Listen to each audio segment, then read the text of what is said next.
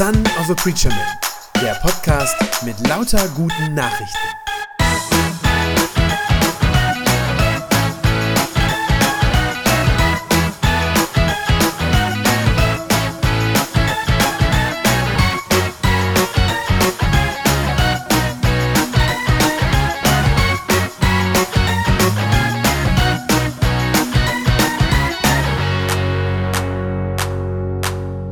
Ich habe gesagt, das ist äh, Teil zwei von unserer Reihe Next Level Beten, Gebet, das dich nach oben zieht. Und wir haben letztes Mal drauf geschaut auf die Frage, warum ist Beten eigentlich manchmal so schwierig? Also das war so unser Einstieg tatsächlich. Warum äh, ist das manchmal so anstrengend oder so ein Struggle zu sagen, ich oh, Gebet, weiß ich auch nicht, fällt mir irgendwie schwer, dafür Ruhe zu finden.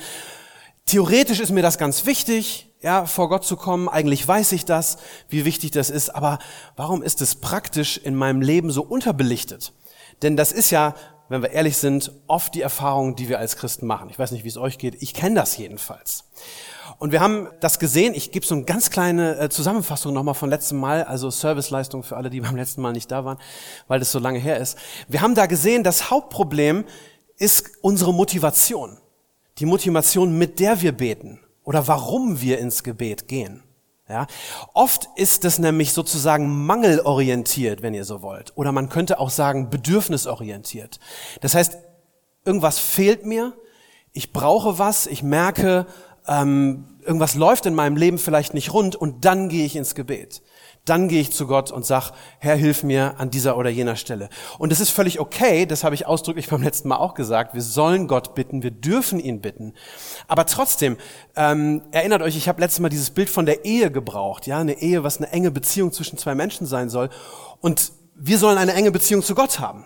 Und wenn es nur das ist, sozusagen immer nur dieses, ah Gott, ich brauche das oder mach doch bitte jenes oder segne das, dann ist es ein bisschen, als würde ich in einer Ehe ähm, sozusagen nur die notwendigen Dinge besprechen. Ja, als würde ich so den Alltag organisieren, irgendwie, ja, Schatz, besorgst du nachher noch Milch und Butter und so. Und ich habe aber gar keine lebendige Beziehung miteinander. Ich habe gar keine Freude aneinander.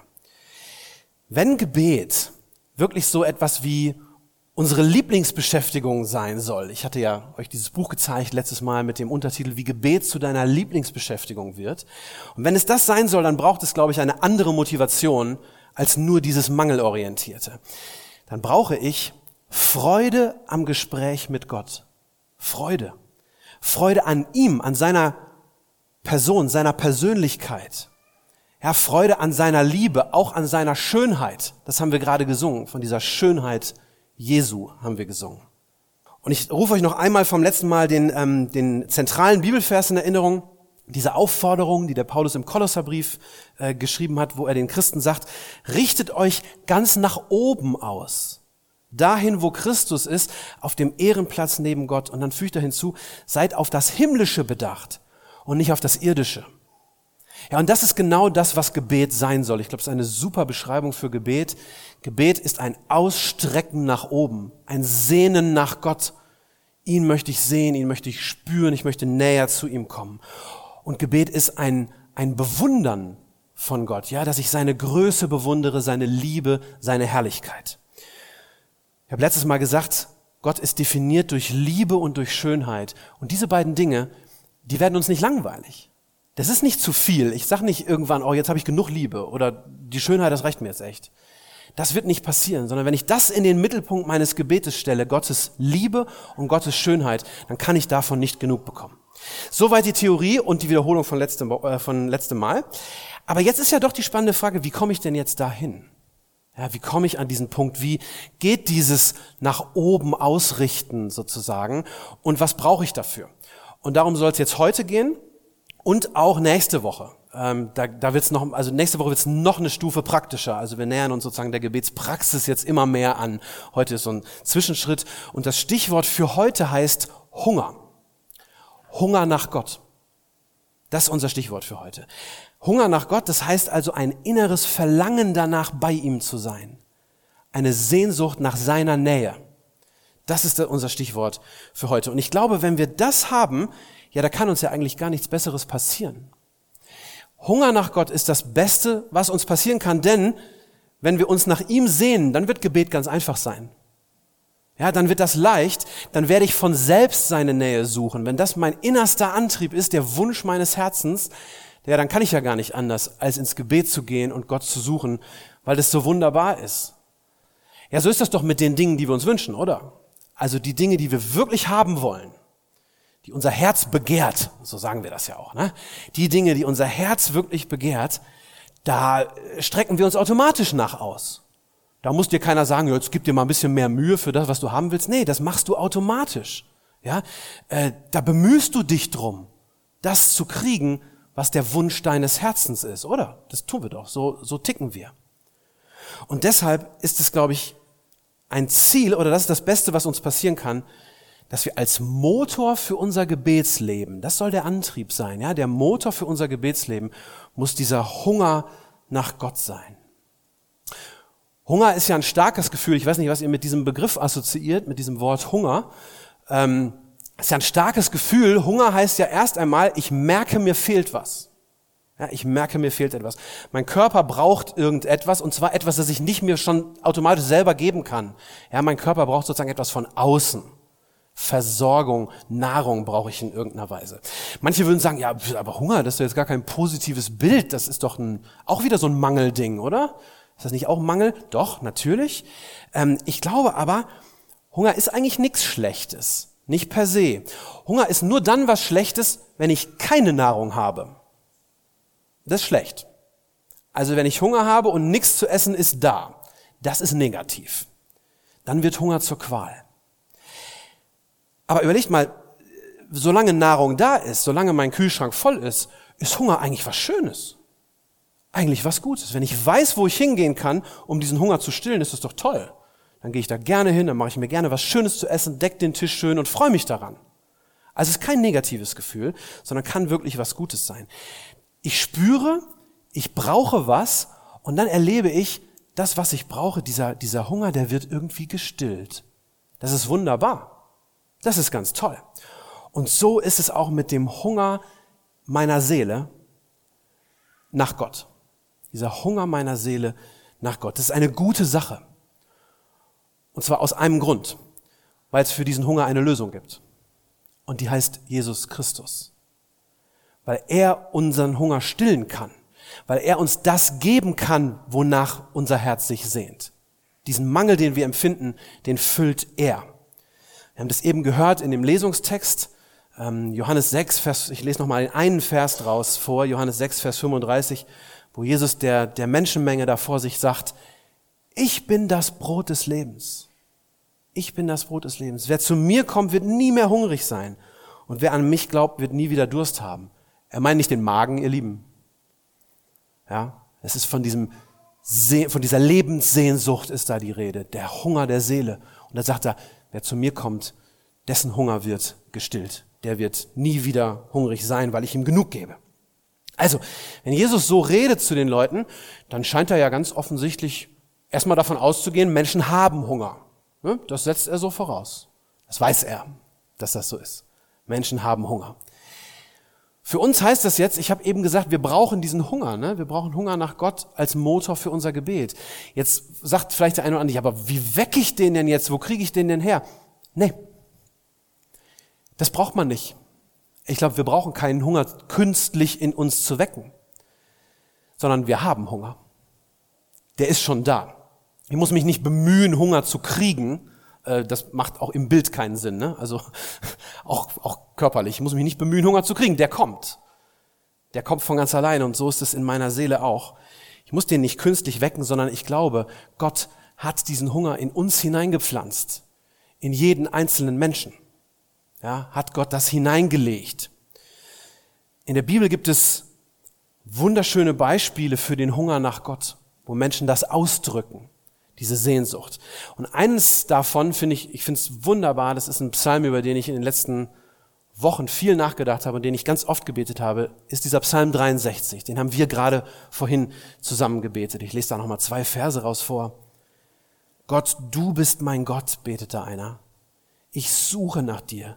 Nach dir hat meine Seele Durst, nach dir sehnt sich mein Körper in einem erschöpften und wasserlosen Land. Und genauso schaue ich auch im Heiligtum nach dir aus, um deine Macht und deine Herrlichkeit zu sehen. Das ist dieser Hunger.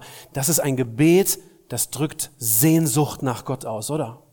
Da verlangt einer wirklich danach. Er sagt sogar körperlich, spüre ich das, diese Leere in mir. Ich spüre das richtig an meinem Körper. Das ist ein Gebet, das Sehnsucht nach Gott ausdrückt. Wie gesagt, es hat mich sehr bewegt, ähm, dieses Gebet in den letzten Wochen. Ich habe da viel drüber nachgedacht. Und dieser Hunger, der da zum Ausdruck kommt, ja, der ist gut. Das ist ein guter Hunger, das ist geistlich gesund, diesen Hunger zu spüren, denn der treibt uns ins Gebet und der treibt uns in die Arme Gottes, wenn wir diesen Hunger spüren. Ich finde es so toll, äh, vielleicht ist das so ein Pastorending, aber ich finde es so schön, dass da von dem Heiligtum die Rede ist. Wir würden das heute mit der Kirche übersetzen, ja? Ich schaue im Heiligtum aus nach dir. Ich suche dich in der Kirche, in der Gemeinde. Ich komme dahin und ich sehne mich danach, dich da zu finden. Das kommt in diesem Psalm vor. Also, der Hunger nach Gott ist ein Hunger danach, seiner Herrlichkeit zu begegnen, seine Schönheit zu genießen, seine Liebe zu spüren und seine Macht zu feiern. Das kommt hier zum Ausdruck. Wie wunderbar. Und nochmal, diesen Hunger müssen wir nicht künstlich wecken, der ist in uns da. Das ist das Werk des Heiligen Geistes, dass er in uns tut, dass dieser Hunger da ist, dass diese Sehnsucht da ist. Also, diesen Hunger, den brauchen wir, damit wir Freude am Gebet empfinden. Ja, diese Sehnsucht nach seiner Liebe. Und ich glaube, wir sollten uns da nicht mit weniger zufrieden geben. Wir sollten uns nicht mit weniger zufrieden geben. Ich fürchte aber, wir tun das oft. Ja, wir hören ja häufig so Sätze, ähm, auch in manchen Andachten oder Predigten, manchmal auf so Postkarten oder so, gibt's dann so Sätze wie, Gott ist immer für dich da. Habt ihr schon mal gehört, so, so oder so sinngemäß. Ne? Gott ist immer für dich da. Dann denke ich jedes Mal, ja, das stimmt. Natürlich stimmt das. Gott ist immer für uns da, er ist immer bei uns. Jesus hat ja im Neuen Testament einen Spitznamen gekriegt. Ne? Kennt ihr den? Immanuel. Das heißt übersetzt Gott mit uns. Ja? So heißt er nicht in seinem Personalausweis, aber das, so wird er genannt. Jesus ist Immanuel, der Gott, der bei uns ist. Also natürlich ist Gott immer mit uns. Und die ganze Geschichte Gottes mit der Menschheit, ja, wenn man die Bibel liest von vorne bis hinten, ist eine Geschichte davon, dass er bei uns sein will. Dass er sich an uns bindet, einen Bund mit uns schließt, eben wie so eine Ehe. Aber vielleicht kennst du das auch. Du hörst diesen Satz, Gott ist immer da, ist immer für dich da. Dann hörst du das und dieser Satz bleibt trotzdem so merkwürdig unkonkret. Ja, ich weiß, Gott ist irgendwie immer für mich da, aber, aber ich fühle das nicht. Ich spüre es nicht. Und weißt du warum? Weil dieser Satz nur die halbe Miete ist. Der ist wahr, dieser Satz, aber er ist nur die halbe Miete. Natürlich ist Gott immer da. Aber die Frage ist, glaube ich, oft, wo sind wir? Sind wir auch da? Und das ist das, was manchmal passiert. Der Hunger ist eigentlich in uns, der Hunger nach Gott, aber manchmal unterdrücken wir ihn. Manchmal überdecken wir den mit anderen Sachen. Das Problem ist, dass wir so oft nicht da sind, oder? Gott ist da, aber wir sind es oft nicht. Dass wir uns nicht in die Nähe Gottes begeben, dass wir uns nicht bei ihm aufhalten sozusagen. Das ist doch viel eher unser Problem, oder? Nicht, dass Gott nicht da wäre, sondern dass wir das nicht tun. Nochmal das Beispiel Ehe, weil ich finde, dass das so wahnsinnig gut passt und das ist ja echt auch ein biblisches Bild tatsächlich für unsere Beziehung zu Gott. Beispiel Ehe, natürlich weiß ich ja, meine Frau ist immer da, ne? Weiß ich und das ist auch gut so. Aber wie traurig wäre das doch bitte, wenn das jetzt das Einzige wäre, was ich über meine Frau sagen könnte, ja, ja, die ist immer da. Furchtbar. Wenn es das wäre, ja? Wenn ich dann nicht mehr mit ihr reden würde, wenn ich keine Freude mehr an ihr hätte und mit ihr, wenn ich nicht mehr ihre Gemeinschaft genieße, die Zeit mit ihr, das ist ja keine lebendige Beziehung. Und natürlich, ihr Lieben, natürlich ist sowas langweilig. Ja, das ist nicht nur langweilig, das ist tot, oder? So eine Beziehung. Es ist gar keine richtige. Aber wie oft behandeln wir Gott so? Ja, obwohl wir doch als Christen dieses unfassbare Privileg haben, dass wir in Gottes Nähe sein können. Dass das geht. Wir können in Gottes Nähe kommen, haben wir auch letztes Mal schon drüber gesprochen. Was ist es für ein Geschenk, was ist es für ein Privileg, dass wir das machen können? Und trotzdem tun wir das so selten. Wir können beim Beten seine Nähe spüren, wir können seine Herrlichkeit sehen mit den Augen des Herzens, nicht mit unseren leiblichen Augen, aber mit denen des Herzens. Wir müssen nicht warten, bis wir mal in der Ewigkeit irgendwie vor Gottes Thron stehen werden. Das ist auch toll, spricht die Bibel auch viel von, aber Gott strahlt mit seiner Schönheit und mit seiner Liebe schon jetzt in unser Leben hinein, wenn wir uns Zeit dafür nehmen und uns ihm im Gebet, äh, im, im Gebet ihm nähern, wenn wir zu ihm kommen. Nochmal komisch, dass wir das so selten tun, dass wir das Gebetsprivileg so ungenutzt lassen. Denn eigentlich haben wir doch Hunger danach, oder? Und meine Befürchtung ist, dass wir eben, ich habe das schon gesagt, diesen Hunger manchmal unterdrücken oder ihn anderswo stillen. Ich glaube, das ist oft unser Problem, dass wir den Hunger anderswo stillen. Wie gesagt, wenn du Christ bist, du hast eigentlich ein Verlangen nach Gott, aber die Welt, in der wir leben, ja, die übertönt diesen Hunger manchmal. Die macht es sehr leicht, den zu verdrängen. Ähm, ist ja klar, dass wir Menschen irgendwie Mängelwesen sind, dass wir Bedürfnisse haben. Ne? Wir brauchen eben die leibliche Nahrung, wir brauchen Schlaf, wir brauchen körperliche Nähe, dass wir uns angenommen fühlen, wir brauchen eine sinnvolle Arbeit, wir brauchen Freunde und noch viel, viel mehr. Und das sind alles sehr gute Dinge. Und das hat Gott auch alles so eingerichtet, dass wir das brauchen und dass wir es auch kriegen können in dieser Welt, ja, dass es das auch gibt. Aber wenn ich das, wenn ich nicht aufpasse, wenn ich das zulasse, dann können auch diese Dinge, die Teile meiner Bedürfnisse befriedigen, ja, aber diese Dinge können sich verselbstständigen. Ohne Gott passiert mir das leicht, dass ich da sozusagen die Relation verliere, ja, dass meine Bedürfnisse, diese, diese Bedürfnisse, die ich gerade genannt habe, dass die auf einmal absolut werden, dass die auf einmal viel größer werden, dass die sozusagen einen Sog entwickeln, der mich am Ende von dem größten Bedürfnis, das ich eigentlich habe, nämlich nach der Nähe Gottes, mich davon wegziehen, weil ich so mit diesem Irdischen so viel beschäftigt bin, weil ich das Gefühl habe, da müsste ich mir jetzt drum kümmern. Dann dreht sich auf alles nur, äh, auf einmal alles nur noch um diese menschlichen, irdischen Bedürfnisse, die nicht unwichtig sind, aber die werden auf einmal zu groß. Versteht ihr, was ich meine? Die bekommen zu viel Platz in unserem Leben aus einem gesunden Ehrgeiz, den ich vielleicht in meiner Arbeit habe, da wird dann so die kranke Gier nach immer mehr, immer mehr, weil ich das Gefühl habe, ich muss das irgendwie mir alles nehmen, weil ich sonst zu wenig habe. Aus dankbarem Genuss von guten Dingen wird dann ganz schnell ungezügelte Maßlosigkeit. Auch immer mehr, immer mehr, ja. Aus gottgefälliger Ruhe und Erholung, die wir alle brauchen, kann dann Faulheit werden. Das gibt es. Und unsere Welt ist ja so, ne? Die bietet uns ja jede Sekunde, in jeder Sekunde, wenn ihr ein Smartphone in der Tasche habt, dann wirklich permanent, äh, bietet unsere Welt so viele Optionen.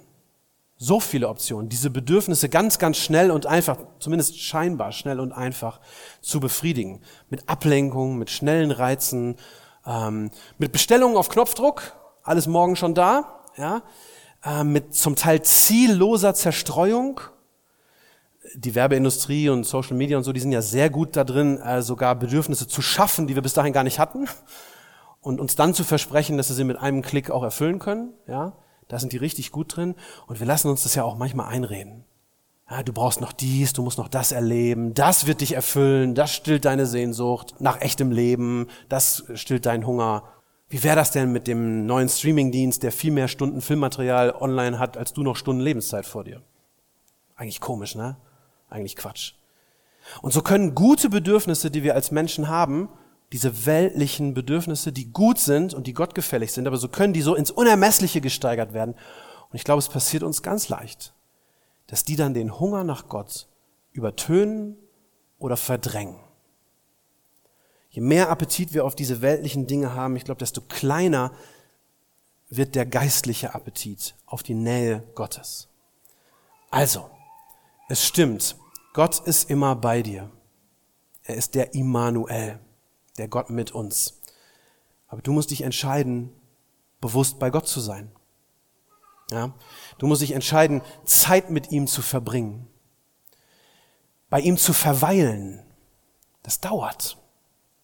Ja, zu ihm zu kommen, in die Stille zu gehen. Das ist nicht angesagt. Das ist nicht das, was uns die Welt heute erzählt. So.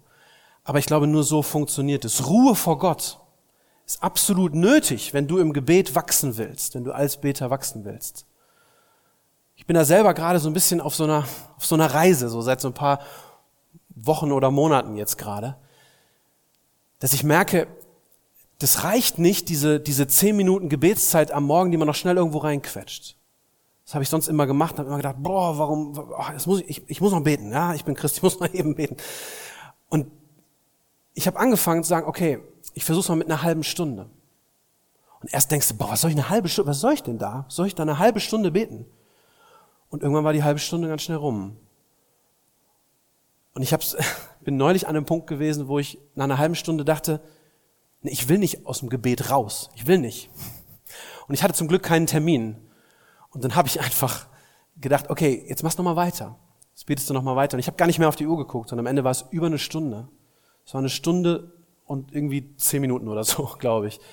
Einfach nur im Gebet. Es war nicht langweilig. Es ist nicht langweilig. Sondern es geht. Man glaubt es am Anfang nicht, aber das funktioniert. Aber das ist was, wo wir reinfinden müssen und was wir bewusst uns vornehmen müssen zu gestalten. Ruhe vor Gott, Zeit mit ihm verbringen. Wenn wir das nicht machen, dann haben wir so ein christliches Leben, ja, was irgendwie gefüllt ist mit ähm, ein paar, Über paar Glaubensüberzeugungen, die auch gut sind, da halten wir irgendwie dran fest, und ansonsten mit ganz viel so christlicher Aktivität, ne, Gemeindetermine. Das geht immer. Ähm, da, das hört ja auch nicht auf, so. Aber wenn man, wenn wir das nicht machen, wenn wir uns diese Zeit vor Gott nicht nehmen, werden wir nicht diese tiefe Freude an Gott empfinden, ja, so wie man sich an einem Menschen erfreuen kann, den man liebt, aber auch nur, wenn man mit ihm Zeit verbringt, oder? Also, wenn du das weglässt, ähm, du musst dich, du musst dich bewusst entscheiden, das wegzulassen, was nur so oberflächlich satt macht. Und deine Zeit musst du investieren in dieses verweilende Gebet, das einfach vor Gott bleibt und einfach auf ihn wartet. Und ich glaube, da kann deine Seele lernen, wie das, wie das ist, wie Gottes Schönheit, wie seine Herrlichkeit, wie seine Liebe, wie die schmecken. Ja? Das kann die Seele lernen, wie das schmeckt. Wir können einen Geschmack dafür entwickeln. Und dann ist das Tolle, dann bekommt deine Seele mehr Hunger. Das ist nämlich das Faszinierende, das ist das Besondere an diesem Hunger, an dieser Sehnsucht nach Gott. Dieser Hunger wird größer. Je mehr ich von Gott schmecke und je mehr ich ihn genieße und einerseits meinen Hunger stille, ja, aber zugleich sehne ich mich dann immer mehr nach dieser Gegenwart Gottes. Wenn du diesen Hunger schon kennst, wunderbar, dann fang doch einfach an, in deinem Gebet diesen Hunger auch auszudrücken, Gott gegenüber, ja, dass du den aussprichst, dass du Gott sagst, ich sehne mich nach dir und ich sehne mich nach mehr von dir. Vielleicht mit diesem Psalm 63, vielleicht mit diesen Worten oder so. Wenn du diesen Hunger noch nicht kennst, dann bitte Gott ihn neu in dir zu wecken, beziehungsweise, wie gesagt, der ist da, aber bitte ihn, dass du ihn spürst, ja, dass du ihn nicht übertönst, sondern dass du diesen Hunger auch spürst. Ich lese zum Schluss nochmal diese zwei Verse aus Psalm 63. Gott, du bist mein Gott. Ich suche nach dir. Nach dir hat meine Seele Durst. Nach dir sehnt sich mein Körper in einem erschöpften und wasserlosen Land. Und ich schaue im Heiligtum aus nach dir, um deine Macht und deine Herrlichkeit zu sehen. Das ist ein Gebet, das entsteht aus Verlangen nach Gott und ich glaube zugleich weckt es mehr Hunger nach Gott. Und das ist ein Gebet, das dich nach oben zieht. Amen. Das war eine gute Nachricht vom Son of a Preacher Man. Wenn sie deinen Glauben gestärkt hat, dann abonnier doch einfach meinen Podcast bei Spotify, iTunes oder podcast.de und gib mir ein Like auf Facebook. Ich hoffe, du hörst mal wieder rein. Gott segne dich und bis bald.